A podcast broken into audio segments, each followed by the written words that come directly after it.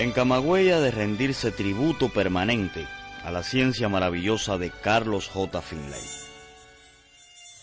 Finlay, el médico de los mosquitos.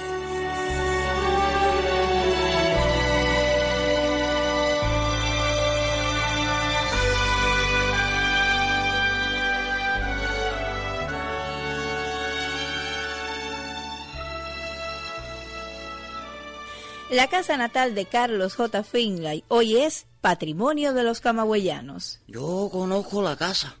El otro día fuimos ahí, muy cerca del Parque Aramonte, y una muchacha nos contó cosas muy interesantes.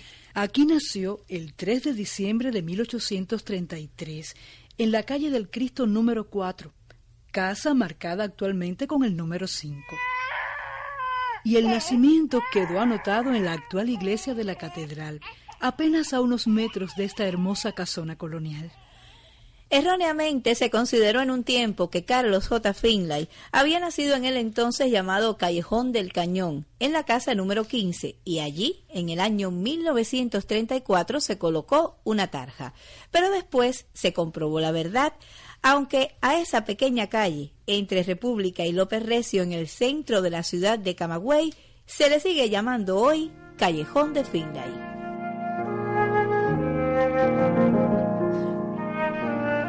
La casa natal de Carlos J. Finlay, convertida en museo, es dirigida por la oficina del historiador de la ciudad de Camagüey, y ella confirma lo que un día se publicó en la revista Antorcha. Si no se ha dado jamás la espalda a nuestras tradiciones y recuerdos amados, si sabemos apreciar la profundidad filosófica de Enrique José Barona y la bravura insuperable de Ignacio Agramonte, ha de rendirse tributo permanente a la ciencia maravillosa de Carlos J. Finlay.